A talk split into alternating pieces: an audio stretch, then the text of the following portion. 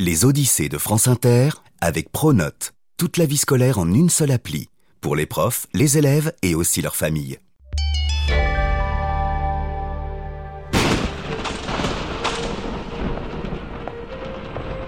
Comme toutes les bonnes enquêtes, celle-ci commence chez Happy Nouille.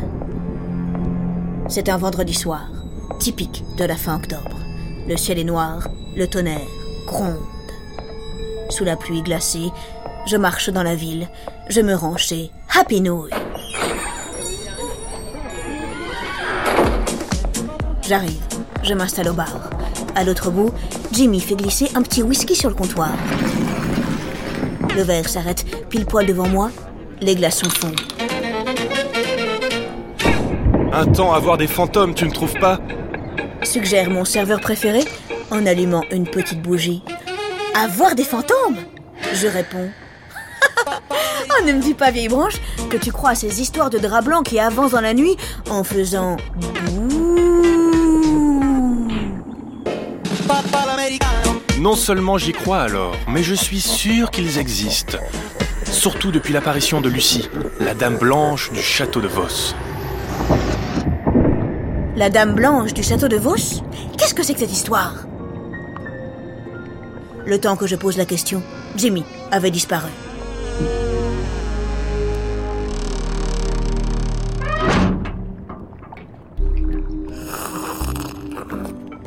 Tout le repas, je n'arrête pas d'y penser. En dégustant mes nouilles, en me régalant de crevettes braisées du Sichuan, je ressasse. Les fantômes n'existent pas. Ça ne tient pas debout, voyons. Je suis sur le point de partir lorsque... Tiens, tiens, je découvre dans la poche droite de mon imperméable un message écrit à l'encre bleue. En 1984, le journaliste Jean-Yves Casga fait une étonnante rencontre au château de Vos.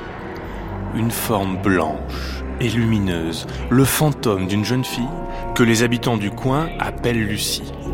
Je sais exactement ce que tu es en train de penser, Laure. Encore une histoire d'Hurluberlu. Ah, il me connaît bien, le diablotin. Sauf que cette fois, c'est différent. Cette fois, il y a deux preuves. Et oui, le journaliste a enregistré et photographié l'apparition de Lucie. Si j'étais toi, je jetterais un œil à cette affaire. Et puis, on verra bien après si tu ne crois toujours pas aux fantômes. Jimmy a-t-il raison? Un fantôme est-il vraiment apparu au château de Vos? Pour le savoir, hé hé, une seule solution, mener l'enquête. Youhou C'est parti pour une nouvelle odyssée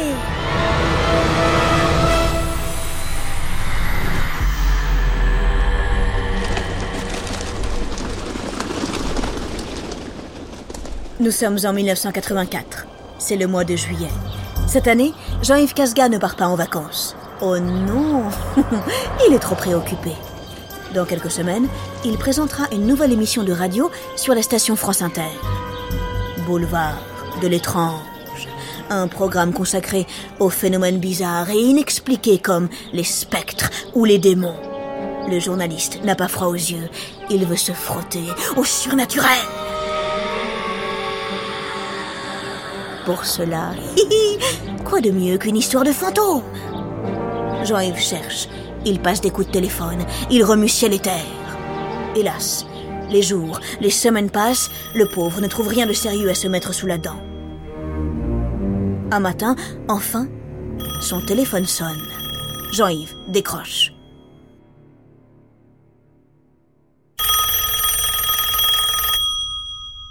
Bah, Jean-Yves, voyons, qu'est-ce que tu fais? Vas-y, décroche. Ah oui, c'est vrai. Monsieur Casga Lui demande une voix sombre et inquiétante. Celui-là même.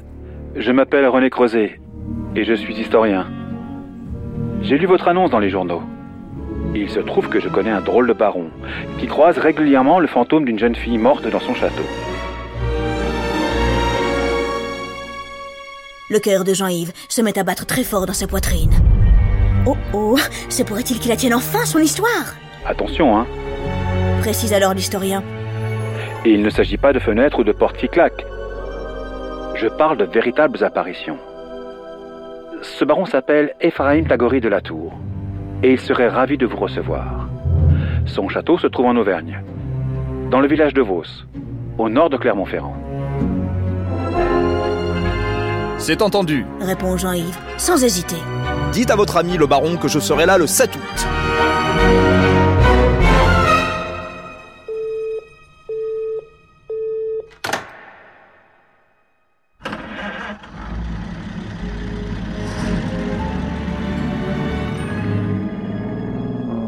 Une semaine plus tard, le journaliste est au volant de sa voiture. Il est accompagné par Christian Rose et Jean-Michel. Coquille. Deux ingénieurs du son de France Inter.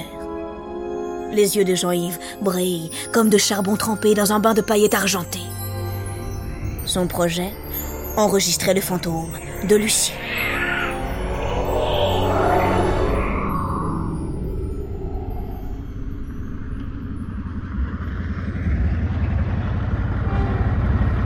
Trois hommes roulent depuis l'aube. Soudain, le château apparaît au milieu d'un grand bouquet d'arbres sombres. Silence dans la voiture. La bâtisse est impressionnante. Devant eux se dresse un immense château du Moyen Âge. Protégé par une épaisse muraille, trois tours blanches s'élèvent dans le ciel. Jean-Yves frissonne. Serait-ce un petit vent qui lui chatouille les omoplates? Et non, c'est un soupçon de peur. L'équipe se gare. Sans attendre, le baron Tagori de la Tour leur raconte son histoire. Lucie Je la connais depuis des années. J'ai dû la voir une bonne centaine de fois. Elle apparaît après les douze coups de minuit. C'est un très gentil fantôme, vous savez. Je dirais même plus adorable.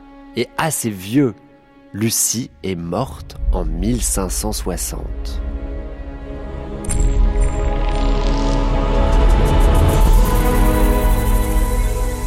Je ne sais pas toi, mais une question me brûle les lèvres.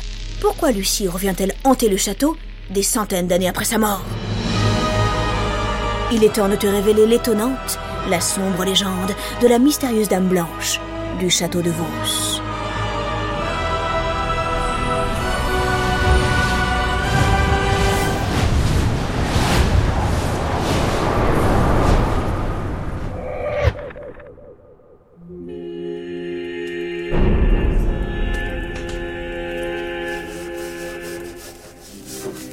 Nous sommes dans les années 1560. Lucie est une jeune domestique pauvre, âgée de 18 ans.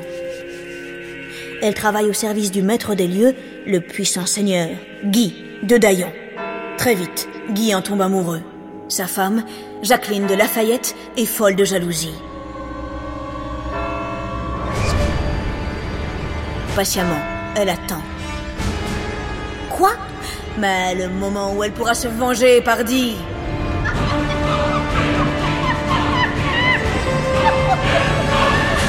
Un jour, le seigneur part à la guerre.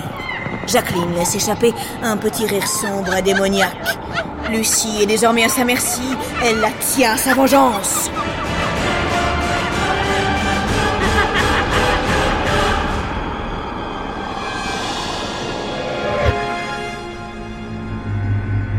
Le lendemain, Jacqueline fait jeter la pauvre enfant dans la prison du château, située dans la tour nord, qu'on appelle mal coiffée.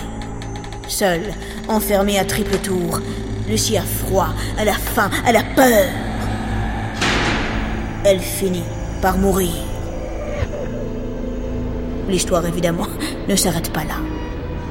Quelques semaines plus tard, par une froide nuit d'automne, alors que la lune joue à cache-cache avec les nuages, les habitants du village aperçoivent une merveilleuse forme lumineuse assise tout en haut de la tour. Tous la reconnaissent. C'est elle, Lucie, elle est de retour. Depuis ce jour fatidique, elle hante, paraît-il, le château.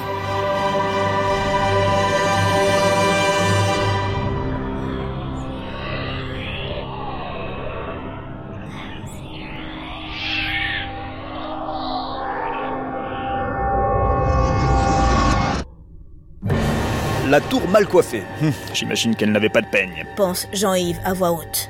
Eh bien, c'est là que nous serons ce soir. Vite, il faut installer le matériel. Christian Rose et Jean-Michel. Coquille. Nos amis du son placent des micros partout. Le fantôme ne pourra pas leur échapper. Enfin, encore faut-il que le matériel fonctionne car, depuis leur arrivée, de drôles de phénomènes se sont produits.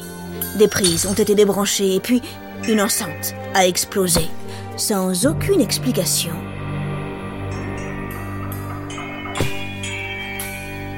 Étrange, étrange. Mais enfin bref, tout est prêt. L'équipe se trouve dans la fameuse tour. Tous attendent anxieusement les douze coups de minuit.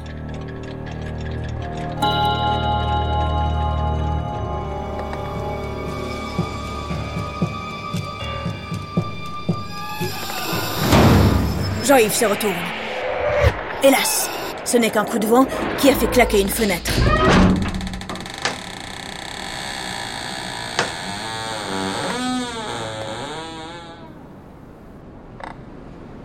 Elle ne viendra pas ce soir. C'est dommage, mais tant pis. Ils réessaieront demain, hors de question de rentrer bredouille.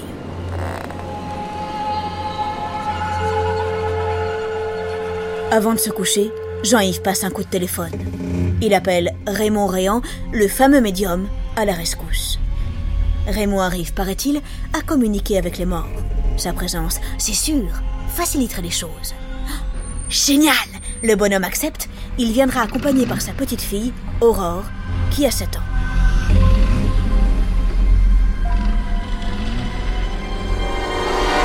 C'est la nuit du 8 août. Dehors, le vent souffle fort. Les couloirs du château sont glacés. Équipé de micros et d'appareils photo, le groupe est de retour dans la tour. Le parquet craque, les portes couillent.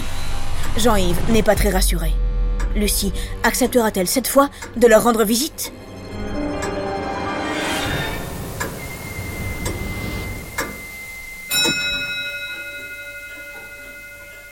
Ça y est, minuit a sonné. Soudain, Raymond, le médium, remarque quelque chose près de la fenêtre. Regardez. Là, voyez là sur la gauche. On dirait. On dirait. On dirait quoi? On dirait. Une petite lumière. Le phénomène est discret mais tenace. Durant plusieurs minutes, la lumière s'allume, puis s'éteint. Papy, papy, je vois quelque chose de plus grand. La lumière, en effet, vient d'augmenter en intensité. L'appareil photo se déclenche automatiquement. Oh là là, on la voit bien là. Elle s'approche, elle s'approche Elle s'approche Waouh Elle est belle, elle est toute blanche. La lumière continue de s'approcher, sans doute, d'un peu trop près. Papy, papy, elle est à côté de moi, j'ai peur.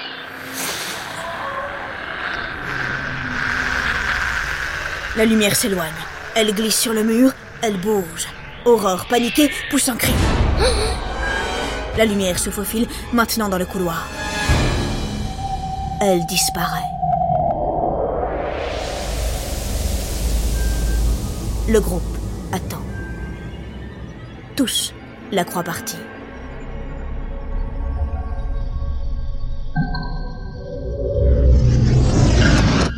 Papy, papy, elle revient.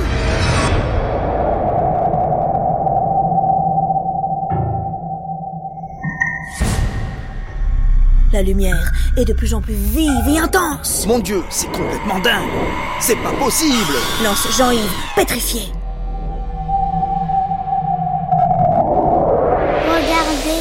Elle va faire apparaître son corps. Mais oui, elle fait des efforts, elle lutte, regarde là pour se montrer. Lucie, elle veut qu'on la voie, elle veut qu'on la voie.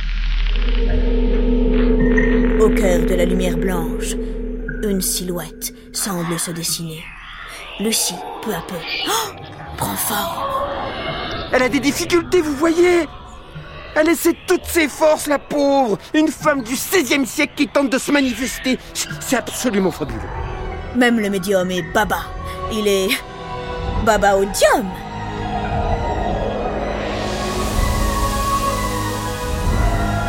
L'observation dure une demi-heure, puis la lueur disparaît. Mon Dieu, qu'est-ce qui vient de se passer? S'exclame Jean-Yves, complètement déboussolé. Effectivement, Jean-Yves, là est bien la question. Que s'est-il passé lors de cette étrange nuit? Sur certaines des photos, qui ont été développées par la suite, on voit une forme blanche et vaporeuse. Comment l'expliquer? De même, d'où vient cet étrange bruit strident découvert plus tard à l'écoute de l'enregistrement?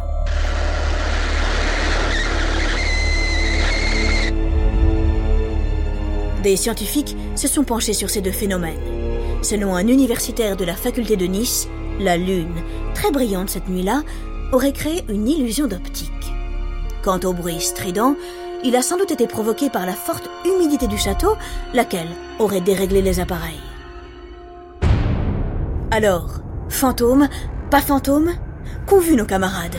La Lune ou bien Lucie? Je te laisse te forger ta propre opinion. De mon côté, je dois dire que cette enquête a bousculé mes certitudes.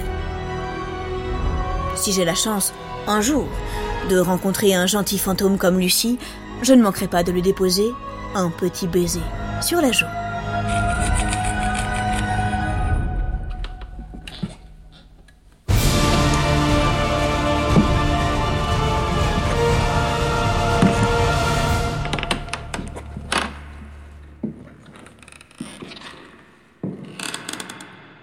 Les Odyssées est un podcast original de France Inter.